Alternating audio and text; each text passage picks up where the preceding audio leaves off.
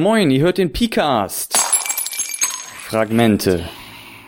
Eine lose Ideensammlung von Achim alias Pihalbe rund um das Thema Rollenspiel. Hallo zusammen, ich hatte ja versprochen, dass ich mich nochmal zurückmelde von der Spiel 2012 und das mache ich hiermit. Ich bin dieses Jahr am Freitag da gewesen, anstelle wie sonst üblich am Samstag, und das hat sich als sehr vorteilhaft herausgestellt, denn tatsächlich war es mir möglich, überall wo ich wollte, direkt eine Spielrunde zu finden. Ich musste also weder anstehen, dass ich einen freien Platz bekam, wie das sonst samstags üblich ist, noch musste ich warten, bis genug Spieler da waren, sondern ich konnte eigentlich immer direkt, wenn ich Interesse hatte, eine Runde mitspielen. Das war ziemlich schön, dadurch habe ich sehr viele Spielrunden gespielt. Allerdings muss man dazu sagen, ich habe mich dieses Jahr auch wirklich auf die Brettspiele konzentriert. Ich habe also Interviews geführt, drei Stück an der Zahl, die in den nächsten Tagen dann kommen, die sich mit Brettspielen im weitesten Sinne beschäftigen und ich habe auch nur Brettspiele getestet und mir auch im Grunde nur Brettspiele angesehen. Die Rollenspiele sind dieses Jahr sehr kurz gekommen. Das deckt sich mit der Beobachtung, dass die RPC in Köln, die ja genau sechs Monate versetzt stattfindet, jetzt doch eher das Zentrum für Rollenspielveröffentlichungen geworden ist und die Spiel da an Bedeutung verliert. Allerdings waren noch einige interessante Titel da. Zu ein paar davon wird es wahrscheinlich demnächst noch Interviews geben, aber ansonsten findet ihr sicherlich auch bei vielen anderen Bloggern und Podcastern dazu weitere Informationen. Deshalb beschränke ich mich hier lieber auf das, worüber ich im Moment schon viel erzählen kann. Allgemein kam mir dieses Jahr die Spiele etwas leerer vor, weil ich ja freitags anstelle von samstags da war. Dadurch waren nicht so viele Besuchermassen da. Man konnte sich also in den Gängen selbstständig bewegen, mit den eigenen Füßen selbstbestimmt sagen, wo man hin wollte und auch noch fast im eigenen Tempo. Das fand ich also sehr angenehm in dieser Hinsicht. Allerdings habe ich auch die richtig kritischen Gänge dieses Jahr vermieden. Ich bin mal gespannt. Es wird ja dann hoffentlich, wenn alles gut geht, nächstes Jahr eine neue Messehalle geben. Wenn es nicht gut geht, haben wir gar keine Messehalle. Das wäre dann sehr tragisch. Vielleicht kriegen sie ja das Verkehrsproblem in den neuen Hallen besser in den Griff. So, wie gesagt, habe ich mir eine ganze Menge Spiele angesehen ähm, und auch Probe gespielt. Und anfangen möchte ich da mit dem Spiel Smash Up von AEG. Das ist bis jetzt nur auf Englisch erschienen, soll aber demnächst auch auf Deutsch kommen. Es handelt sich um ein sogenanntes Shuffle Building Game. Man nimmt also zwei von acht Kartendecks für jeden Spieler, die jeweils ein unterschiedliches Nerd-Theme aufgreifen. Also wenn ich mich recht erinnere, gibt es da Dinosaurier mit Laserkanonen, Piraten, Aliens, Zombies, Ninjas, Magier, Trickster und Roboter. Genau, das sollten sie alle sein. Und man knallt also zwei von diesen Rassen zusammen und erhält dann sein eigenes Deck. Jede von diesen Rassen in Anführungsstrichen hat natürlich eigene Fähigkeiten, die sie ganz besonders machen. Also zum Beispiel Ninjas sind heimlich wie noch was und Zombies kommen halt immer von den Toten wieder. Und damit, mit diesem Deck, versucht man jetzt Basen auf dem Spiel einzunehmen. Also nicht das Gegenteil von Säuren, sondern der Plural von einer Basis. Das sind also einfach Örtlichkeiten, wo man dann seine Minions, das ist die eine Art von Karten, ausspielen kann die jeweils eine gewisse Kampfkraft haben. Und sobald dort über alle Spieler addiert Minions einer Mindestkampfkraft sind, wird die Basis gewertet und der stärkste, zweitstärkste und drittstärkste bekommen dann Punkte und der viertstärkste geht leer aus. Man sammelt diese Siegpunkte aus den Basen und wenn man davon eine bestimmte Menge hat, hat man gewonnen. Dabei läuft der Zug relativ simpel ab. Jeder Spieler darf einen Minion und eine Action spielen. Action sind die anderen Karten, die es noch gibt. Das ist also alles außer Minions im Grunde. Und zieht danach zwei Karten und gibt an den nächsten ab. Und gegebenenfalls wird vorher dann noch eine Basis gewertet, wenn das Kriterium erfüllt ist. Diese Actions können alles Mögliche umfassen. Das können Unterbrechungen sein, die man ausspielt auf die Aktion anderer Leute. Das können Effekte sein, die einen Minion verstärken, die einen anderen Minion töten, die die Basis verändern, die dauerhafte Effekte auf das Spiel haben und so weiter. Das kann also im Grunde alles sein. Ja, so geht es dann reihum. Das geht im Prinzip relativ fix. Allerdings kann es da dann manchmal schon zu einer gewissen Analysis-Paralysis kommen, dass die Leute also Ewigkeiten nachdenken, weil die Fähigkeiten der Fraktionen ja so unterschiedlich sind und sich dann daraus auch sehr interessante Kombinationen ergeben können, aber die muss man sich eben erstmal erschließen. Das kann also doch etwas länger dauern, als man sich das so erwünscht. Summa summarum würde ich sagen, ein gutes Nerd-Spiel. Das ist definitiv auf Nerds ausgerichtet vom Theme her. Ähm, lässt sich ganz gut spielen, aber ist jetzt vielleicht auch nicht der Überkracher, was Strategie und Innovation angeht. Da haben andere Spiele vielleicht etwas mehr zu bieten. Aber ist durchaus ein gutes Spiel, was ich sicherlich auf einem Spieleabend öfters mal spielen würde. Das nächste, was ich gespielt habe, ist Room 25 von Matago. Das ist also ein französischer Spieleentwickler. Room 25 ist leider noch nicht erhältlich, da gab es Schwierigkeiten mit dem Drucker, aber es spielt sich sehr gut. Also ich habe dort einen Prototypen getestet und es ist wirklich ein sehr schönes Spiel. Es geht um, tja, wie nennt man das? Stars, in Anführungsstrichen, einer Fernsehshow, die also in einem äh, würfelartigen Gebilde ausgesetzt werden, das ganz viele Räume hat, die alle aus Würfeln bestehen und die versuchen müssen, aus diesem Gebäude zu entkommen, über den sogenannten Room 25. Es gibt also insgesamt 25 Spielfelder, ein Startfeld, ein Endfeld und 23 andere, die von harmlos über interessant bis gefährlich und tödlich reichen. Wer sich jetzt an den Film Cube erinnert fühlt, hat damit ganz recht. Das Spiel lehnt sich deutlich daran an. Man versucht nun also in Zügen seine eigenen Figuren möglichst nah an diesen Room 25 heranzubringen oder auch hineinzubringen. Es gibt dabei verschiedene Spielmodi. Es gibt den kooperativen Modus, wo alle gemeinsam versuchen, das Ende möglichst schnell zu erreichen. Es gibt einen kompetitiven Modus, wo man Teams von Figuren spielt, die dann gegeneinander antreten und versuchen jeweils das andere Team auszuschalten oder wenigstens schneller im Room 25 zu sein zusammen. Und es gibt auch einen Verrätermodus, wo eigentlich alle raus wollen, bis auf ein oder zwei, die irgendwie Wachen sind und die versuchen, die Kontestanten möglichst lange in diesem Kubus zu halten. Das sorgt dann immer wieder für schöne verräterische Momente, wo dann der eine den anderen mal ebenso ins Säurebad schubst. Womit wir auch bei den Aktionen wären. Es gibt verschiedene Aktionen, vier Stück an der Zahl. Man plant immer im Voraus zwei Aktionen. Man plant immer im Voraus zwei Aktionen, wobei das zwei unterschiedliche sein müssen. Die legt man verdeckt in Reihenfolge zurecht und dann wird reihum erst die erste Aktion durchgeführt und dann reihum die zweite Aktion, bis dann die nächste Runde beginnt. Diese Aktionen sind ganz einfach, betritt den Raum nebenan, schau in den Raum nebenan, denn die Räume sind erst verdeckt und werden erst aufgedeckt, sobald jemand diesen Raum betritt, aber man kann schon vorher hineinspinksen. Und dann gibt's da noch die sicherlich deutlich interessanteren Aktionen, schubse jemanden in den Raum nebenan, also der andere wird dann nach nebenan gegangen. Und für den, das verrückte Labyrinth-Effekt verschiebe die Räume. Man kann also auf diese 5x5 Matrix aus Räumen dann eine Reihe um ein Stück verschieben und der Raum, der hinten rausfällt, kommt vorne wieder rein. Das heißt, man hat immer eine 5x5 Matrix aus Räumen, kann aber da die Räume durchaus hin und her schieben wie blöd. Ja, damit sind wir im Grunde auch schon bei fast allen Regeln des Spiels. Alles, was jetzt noch dazu kommt, hängt mit den Räumen zusammen. Die haben nämlich unterschiedliche Eigenschaften und die machen sozusagen den Crunch dann im Spiel aus. Da gibt es Räume, in denen nichts passiert. Es gibt Räume, in denen man sich in den zugehörigen Partnerraum teleportiert. Es gibt Räume, wo man sich irgendwo hin teleportiert. Es gibt Räume, die eine Illusion sind. Es gibt Räume, in denen man zusätzlich nochmal die Räume verschieben kann. Es gibt Räume, die überflutet werden. Es gibt Räume, wo es Säurebäder gibt wo der zweite, der hineinkommt, den ersten hineinschubst. Und es gibt auch Räume, wo man, wenn man sie betritt, einfach nur tot ist. Es ist also ein sehr gefährliches Spielfeld und aus den Interaktionen zwischen diesen verschiedenen Räumen, den nicht immer so klaren Motivationen und den Aktionen, die man als Spieler hat, entwickelt sich dann sehr schnell ein paranoid kompetitives Spiel, was, wie ich finde, sehr flüssig abläuft und sehr viel Spaß macht. Also für Room 25, wenn das irgendwie interessant für euch klingt, ähm, definitiv eine Kaufempfehlung. Das ist sehr gut gemacht. Kommen wir zum nächsten Spiel, was ich noch gespielt habe. Das ist Big by the Boom. Darauf möchte ich jetzt nur kurz eingehen, weil ich dazu im Interview schon etwas habe sagen lassen.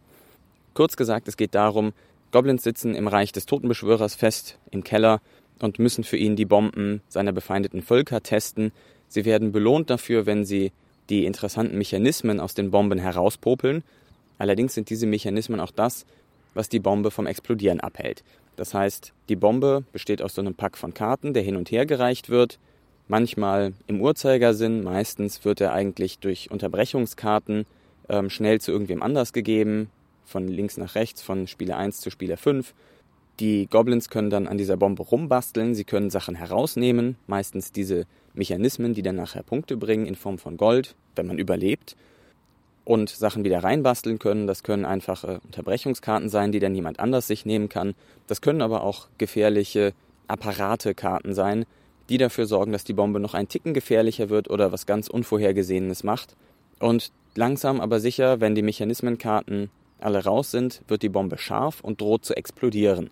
Da möchte man natürlich gerne selber nicht von betroffen sein, deshalb wechselt die Bombe dann sehr schnell den Besitzer. Die Leute basteln noch irgendwelche anderen Sachen hinein, um die Bombe vielleicht so hochgehen zu lassen, dass nicht der Bombenhalter bedroht ist, sondern nur alle anderen Spieler oder irgend so etwas ähnliches, bis die Bombe dann schließlich explodiert.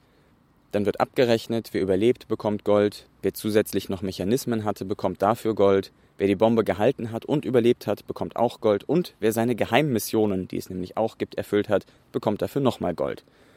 Danach werden alle Goblins wiederbelebt, was natürlich auch mit äh, Cortex-Schäden einhergehen kann. Dafür gibt es noch extra Karten, wenn man die mitnehmen möchte, dass die Spieler dann komische Sachen machen müssen, nachdem sie wiederbelebt wurden. Dann wird eine neue Bombe zusammengestellt und daran wiederum gebastelt. Das Ganze geht so lange, bis jemand die benötigten 10 Goldstücke oder wie viel auch immer man nehmen möchte, beisammen hat, um die Trolle zu bestechen und sich frei zu kaufen aus dem Verlies.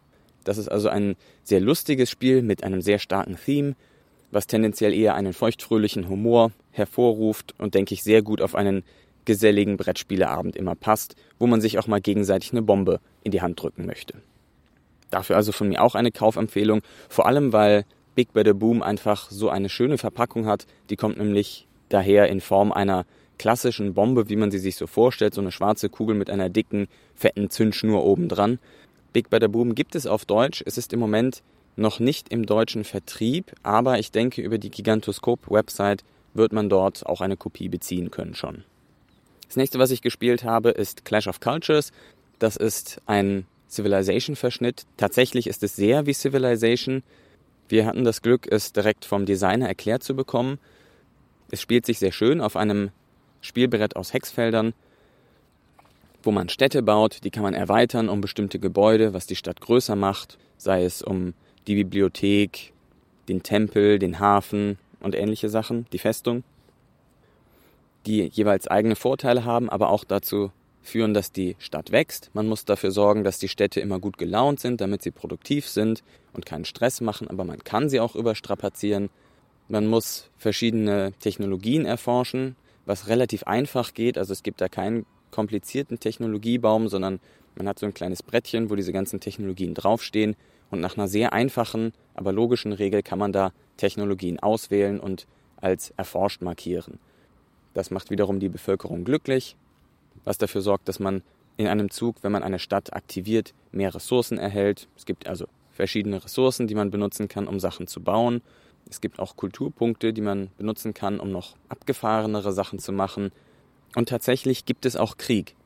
Also man kann auch militärisch vorgehen und versuchen, andere Städte einzunehmen, aber das ist nicht so bedeutsam in diesem Spiel wie zum Beispiel in Civilization noch. Denn es gibt auch die Möglichkeit, zum Beispiel andere Städte kulturell zu erobern, in Anführungsstrichen, indem man gewisse Stadtteile dann eben für die eigene Kultur beansprucht und die nachher nicht mehr dem Besitzer der Stadt, sondern einem selber Punkte bringen.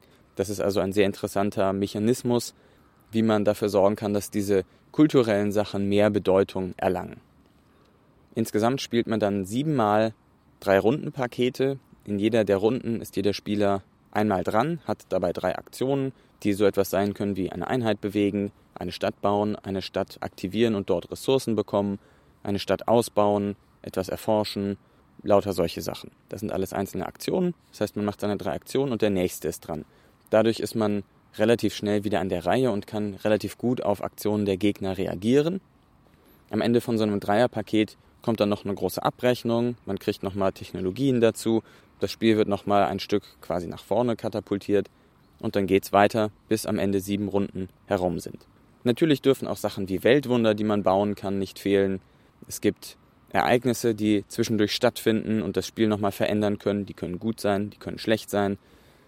Es gibt spezielle Aktionskarten und geheime Ziele, die jeder Spieler hat. Und so kommt man mit einem recht komplexen, aber gar nicht so komplizierten Spiel heraus, was eigentlich nur noch daran krankt, dass es tatsächlich eine Spieldauer hat, die wohl für vier Spieler auch bei vier Stunden liegt. Ich habe da explizit nochmal beim Designer nachgefragt. Er meint, man könne das verkürzen, indem man den Start ein bisschen beschleunigt und dafür weniger Runden spielt, aber so richtig guten Gewissens empfehlen würde er das nicht. Dann habe ich noch Article 27, The UN Security Council Game gespielt. Das ist von Stronghold Games, einem amerikanischen Entwickler. Das kommt in einer sehr großen Schachtel mit vielen Holzteilen, vielen Pappteilen daher und das Wichtige, einem Holzhammer. Ja, wie man den so aus Gerichtsverhandlungen und so etwas kennt. So ein Holzhammer, in etwas kleiner, ist dem Spiel beigefügt. Man spielt, wie ich das ja in der Vorschau schon erwähnte, die Nationen im UN Security Council. Dort spielt einer den Chairman, der dann die Agenda aufs Spiel bringt, der also sagt, ja, wir sollten entscheiden über den Ausstieg aus Kernwaffen, wir sollten entscheiden über Umweltschutz, über Probleme mit dem Waffenhandel und so weiter. Und dabei hat jeder Spieler geheim eine Agenda, die ihm sagt, für welche Entscheidungen, die durchgesetzt werden, er wie viele Punkte, positiv oder negativ, bekommt. Das heißt, jeder Spieler hat seine eigenen Vorstellungen davon, wie die Entscheidung aussehen sollte, die da im Security Council getroffen wird und versucht das natürlich mitzuteilen, allerdings natürlich von hinten, also nicht so direkt. Man versucht also zu sagen, naja, ähm, ich wäre dafür, dass wir hier noch ähm, Gerechtigkeit mit reinnehmen und dafür den Umweltschutz rauslassen. Darüber kann man also diskutieren. Man hat fünf Minuten Zeit. Danach spätestens wird entschieden oder wenn der Chairman mit dem Hammer zweimal auf den Tisch haut, dann wird auch entschieden. Dann wird abgestimmt. Es gibt dafür, Enthaltung oder Veto. Wenn mehr als die Hälfte dafür ist, wird die Entscheidung angenommen und entsprechend werden Punkte gewertet. Wenn das nicht der Fall ist, dann passiert gar nichts. Niemand bekommt irgendetwas. Außerdem, wenn mindestens eine Person ein Veto gespielt hat, was allerdings etwas kostet, dann wird die Abstimmung auf keinen Fall angenommen. Egal, ob alle anderen dafür gestimmt haben. Bei einem Veto wird die Abstimmung nicht angenommen. So, was jetzt passiert ist, man verhandelt also darüber, ja, das soll rein, das soll bitte nicht rein und so weiter und so fort. Und du stimm doch bitte dafür. Aber das sind alles nur hohle Phrasen. Tatsächlich gibt es ein Bestechungssystem, wo man also sagen kann, ja, ähm, Chairman, ich gebe dir irgendwie drei, vier Punkte, wenn du Folgendes mit auf die Agenda nimmst. Und dann sagt irgendjemand, na, da spiele ich aber mein Veto gegen aus, also so würde ich das nicht akzeptieren, dann würde ich ein Veto spielen. Und dann gibt man dem eben auch zwei Punkte, wenn er sich enthält oder so etwas ähnliches. Da kann man jetzt Einfluss nehmen und sagen, naja, so viel wird dir das doch nicht wert sein. Guck mal, ich gebe dir hier die zwei Punkte, damit bist du abgespeist und dann lassen wir das durchgehen und so weiter. Und der Chairman hat natürlich nochmal extra Motivation, dass seine Abstimmung angenommen wird, weil er dadurch nochmal fünf Punkte extra bekommt. Jeder ist also einmal reihum Chairman. Es wird die Agenda zusammengestellt, verhandelt, bestochen, dann schließlich abgestimmt und dann werden die Punkte ausgewertet. Das Ganze geht relativ schnell. Wir haben eine Runde mit sechs Spielern gespielt und ich denke, wir haben mit Einführung 40, 45 Minuten gebraucht. Das ist also ein recht fixes Spiel. Jeder hat auch noch eine geheime Agenda, das habe ich gerade vergessen zu erwähnen wo er nochmal langfristig versucht, Punkte zu sammeln.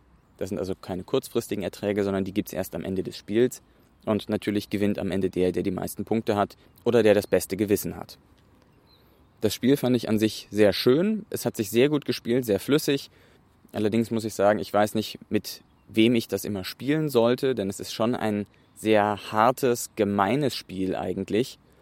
Und letztlich muss ich sagen, fand ich auch das Theme ein bisschen schwach, denn diese verschiedenen Agenden, die es gibt, unterscheiden sich tatsächlich nur im Symbol und haben sonst gar keine Unterschiede. Das heißt, da hätte man vielleicht noch ein bisschen mehr mechanische Vielfalt herausholen können. So ist es jetzt ein sehr symmetrisches Spiel, was ich tatsächlich ein bisschen schade finde. Aber ansonsten ein sehr gutes Spiel, was ich durchaus empfehlen würde. Dann kommen wir noch zum letzten Spiel, das ich intensiv gespielt habe. Ich habe noch ein paar mehr Sachen gespielt, ich habe mir noch einiges andere angesehen. Aber für mich der Knaller auf das Spiel war tatsächlich das Spiel Love Letter von AEG. Ein etwas merkwürdig anmutender Name. Das kommt von einem japanischen Designer und ist wohl in eine Serie von Kartenspielen eingebettet, aber ohne Probleme eigenständig spielbar. Love Letter besticht dadurch, dass es nur 16 Spielkarten hat und dann noch vier Übersichtskarten und eine Anleitung und das war's. Mit diesen 16 Spielkarten kann man ja, im Prinzip würde ich sagen, mit ja, bis zu sechs Spielern vielleicht etwa spielen. Minimum ist zwei, das funktioniert auch sehr gut, habe ich schon sehr oft ausprobiert. Bei Love Letter geht es darum, dass die Königin als Verräter gefangen genommen wurde und die Prinzessin jetzt in tiefer Trauer ist und ganz viele Umwerber aus der Stadt wollen ihr jetzt einen geheimen Liebesbrief überbringen, um sie wieder frohlocken zu lassen. Allerdings stellt sich das als schwer heraus, weil die Festung abgesperrt ist und man kann nur über die Bediensteten der Festung den Liebesbrief dort hineinschummeln. Das heißt, die Karten, die man hat, sind dann die Bediensteten der Festung und die Karte, die man jeweils auf der Hand hat, gibt an, wo sich dieser Liebesbrief gerade befindet. Da gibt es acht verschiedene Einwohner der Festung, die unterschiedliche Fähigkeiten haben. Das Spiel funktioniert so, jeder hat eine Karte. Wenn man dran ist, zieht man eine Karte, hat also zwei, spielt eine von beiden, führt aus, was darauf geschrieben steht und gibt dann an den nächsten ab. Das sind verschiedene Aktionen, sowas wie rate, wer der andere Spieler ist und wenn du richtig geraten hast, ist er aus dem Spiel. Oder vergleiche im Geheimen deine Karte mit der Karte des anderen. Wer die höhere hat, bleibt drin, der mit der niedrigeren Karte fliegt raus. Und so ähnliche Sachen stehen da drauf. Also es geht immer darum, irgendwie die Karten von anderen zu beeinflussen oder auch die eigenen. Und man muss versuchen, die anderen aus dem Spiel zu drängen. Denn gewonnen hat am Ende, wer die höchste Karte hat, wenn keine Karten mehr im Nachzugstapel sind, was also ziemlich schnell geht. Also wessen Brief näher an der Prinzessin ist. Oder, und das passiert deutlich häufiger, wer als letztes noch im Spiel ist, weil alle anderen rausgeflogen sind. Denn das kann sehr schnell gehen, dass man die anderen rauskegelt und dann als einziger Verbliebener im Spiel ist. Entsprechend dauern die Spielrunden irgendwas zwischen einer und fünf Minuten und man kann das Spiel sehr schnell spielen. Man kann es jederzeit mitnehmen, weil es so klein ist. Man kann es jederzeit überall auf den Tisch klatschen und spielen, weil es so schnell erklärt ist und nur so kurz dauert. Also für mich ein absolutes Highlight, auch wenn einige jetzt die Stirn runzeln, wie das mit 16 Karten funktionieren soll. Aber ich finde es sehr gut gelungen und würde für Love Letter eine absolute Kaufempfehlung, wahrscheinlich für ungefähr jeden, der was mit Spielen anfangen kann, mit Kartenspielen, aussprechen. Damit bin ich jetzt auch am Ende meiner tatsächlichen Spiel angekommen. Ich überlasse die restliche Berichterstattung den anderen Podcastern und Bloggern, die auch auf der Spiel waren. Danke euch hier nochmal sehr fürs Zuhören. Vielleicht waren ja Spiele für euch dabei. Und dann würde ich sagen, wir hören voneinander, macht es gut und bis demnächst. Fragmente. Analogspieler.de Spiele auf die Ohren.